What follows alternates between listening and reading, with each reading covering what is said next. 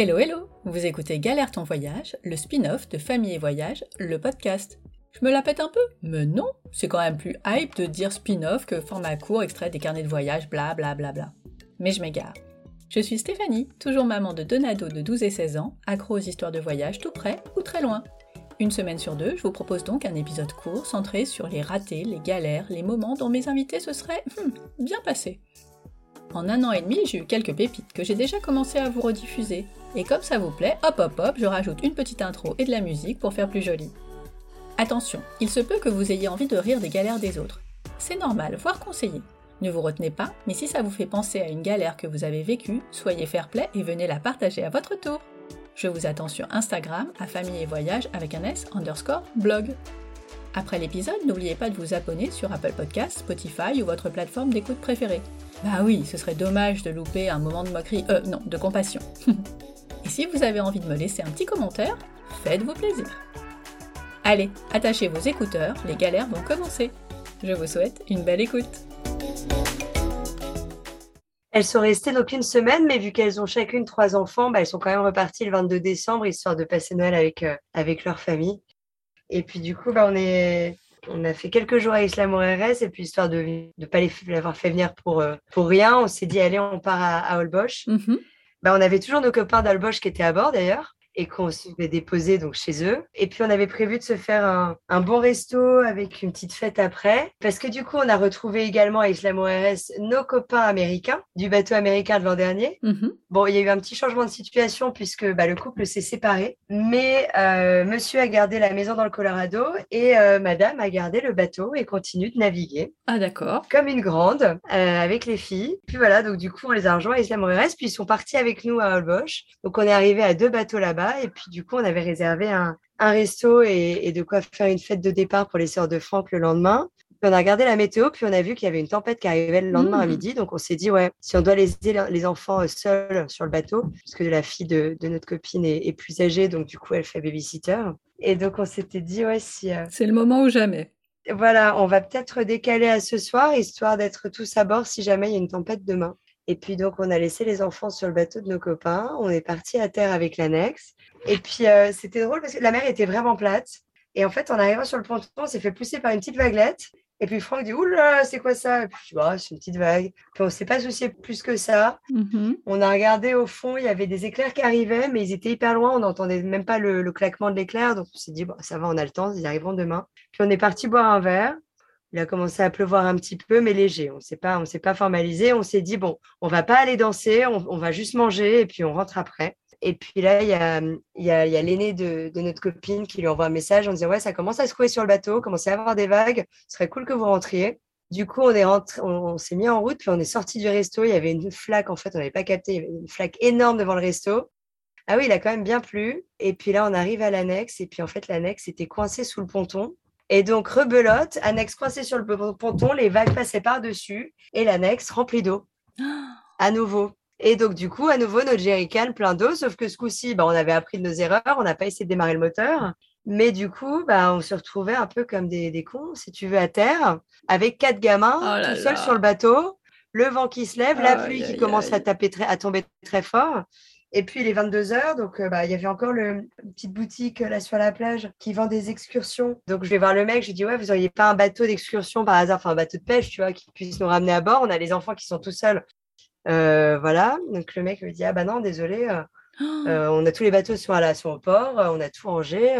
Et là, coup de bol, donc c'est là que c'est hyper cool d'avoir des, des, copains un peu partout. Donc nos copains de Holbox, qui connaissent un peu tout le monde sur l'île, appellent leur pote pêcheur, donc Miguel. Merci Coco et Pierre d'avoir appelé Miguel et merci Miguel.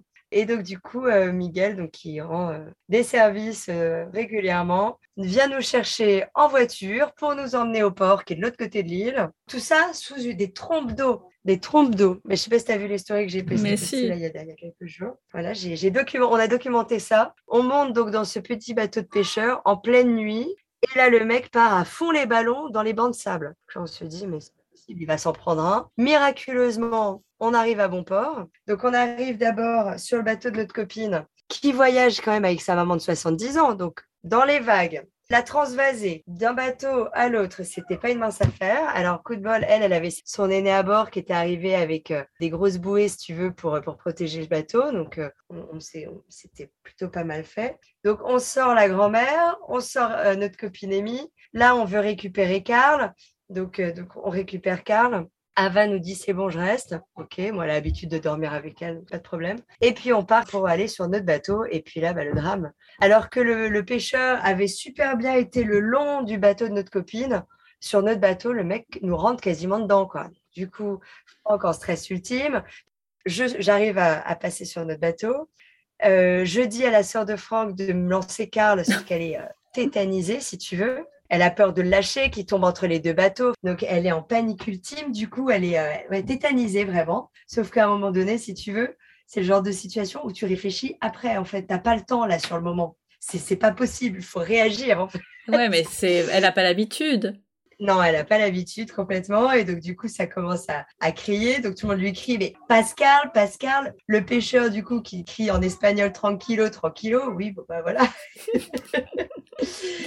Finalement, elle me passe carte.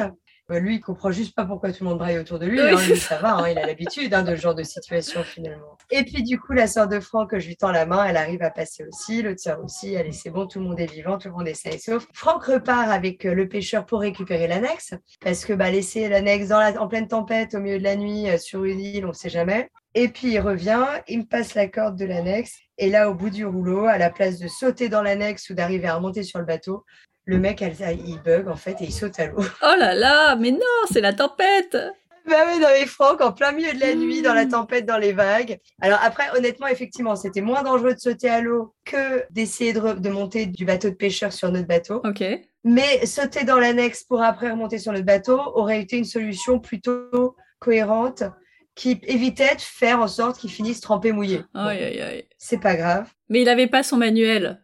Il n'a pas réfléchi et bien voilà, il n'avait pas le mode d'emploi de la tempête. Ça. Exactement. Exactement. Et donc, du coup, voilà, crise de rire. Donc là, euh, il nous restait encore à mettre l'annexe sur la plateforme pour la, pour la remonter. Euh, dans les vagues, dans la tempête, c'était encore pas une mince affaire. Mais bon. Et là, toujours, bah, la sœur de Franck qui hurlait, qui avait peur pour son frère. Bah oui. Et puis finalement, bah, tout, tout le monde allait bien, tout est bien qui finit bien. Et puis du coup, bah, on, en arrive finalement. Enfin, pas la petite sœur de Franck, je pense qu'elle est encore choquée. Je suis pas sûre qu'elle revienne à bord. Mais au moment où euh, la fille aînée de ton ami appelle en disant ce serait bien que vous rentriez quand même parce que euh, ça commence à, être un peu plus fort et que vous vous rendez compte qu'effectivement la pluie elle, euh, a bien tabassé, il n'y a aucun moment où j'allais dire vous paniquez. Bah non, il faut réagir, il faut trouver des solutions, mais il y a quand même un moment où vous n'êtes pas serein, quoi. Bon, je suis pas de nature inquiète, comme tu as pu le remarquer. Amy non plus, ça tombe bien, notre copine de l'autre bateau. Euh, non plus, la grand-mère non plus, euh, et, la grande sœur de Franck non plus. On savait qu'on avait vachement bien ancré les bateaux. Donc, on savait qu'il n'y avait aucune chance que les bateaux commencent à se faire la malle et qu'ils partent, euh, je sais pas où. Il n'y avait pas de danger pour les enfants. là où on a commencé à se poser effectivement la question, c'est quand on a vu qu'on n'arriverait peut-être pas à retourner sur le bateau et que les enfants, du coup, étaient tout seuls sur le bateau, nuit de tempête, où on ne sait pas comment ça va finir finalement. Voilà, là, là, on a commencé à pas être bien. Et là, effectivement, euh, Franck a commencé à péter un plomb à cause de son annexe. Et où là, moi, j'ai commencé à essayer de trouver des solutions. Il faut appeler un pêcheur, il faut trouver un truc. L'objectif, c'est de retourner sur, la, sur le bateau, en fait. Voilà, l'annexe, euh, c'est, ça vient après les enfants, quand même, bah, normalement, en termes de priorité. pas dans le manuel de Franck, du coup. Bon, tout est bien qui finit bien une fois de plus. Merci d'être resté à l'écoute jusqu'au bout. Si vous avez des questions, si vous voulez raconter une galère ou ouvrir vos carnets de voyage sur le podcast, on se retrouve sur le blog à famille voyage avec un ou sur Instagram à famille underscore blog. Underscore, vous savez, c'est le tiré du bas. Pour finir, vous le savez, j'ai besoin de vous pour faire connaître le podcast. Il n'y a pas 36 solutions. Partagez-le à des amoureux des voyages en famille. Abonnez-vous, laissez une note 5 étoiles ou un commentaire sur votre plateforme d'écoute préférée. Bon, on va pas se mentir, c'est sur Apple Podcast et Spotify que ça a le plus d'impact. Quoi que vous préfériez, ça ne prend que quelques secondes, mais ça change tout. Alors je compte sur vous.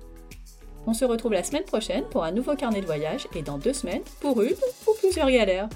D'ici là, prenez soin de vous inspirez-vous et créez-vous de chouettes souvenirs en famille.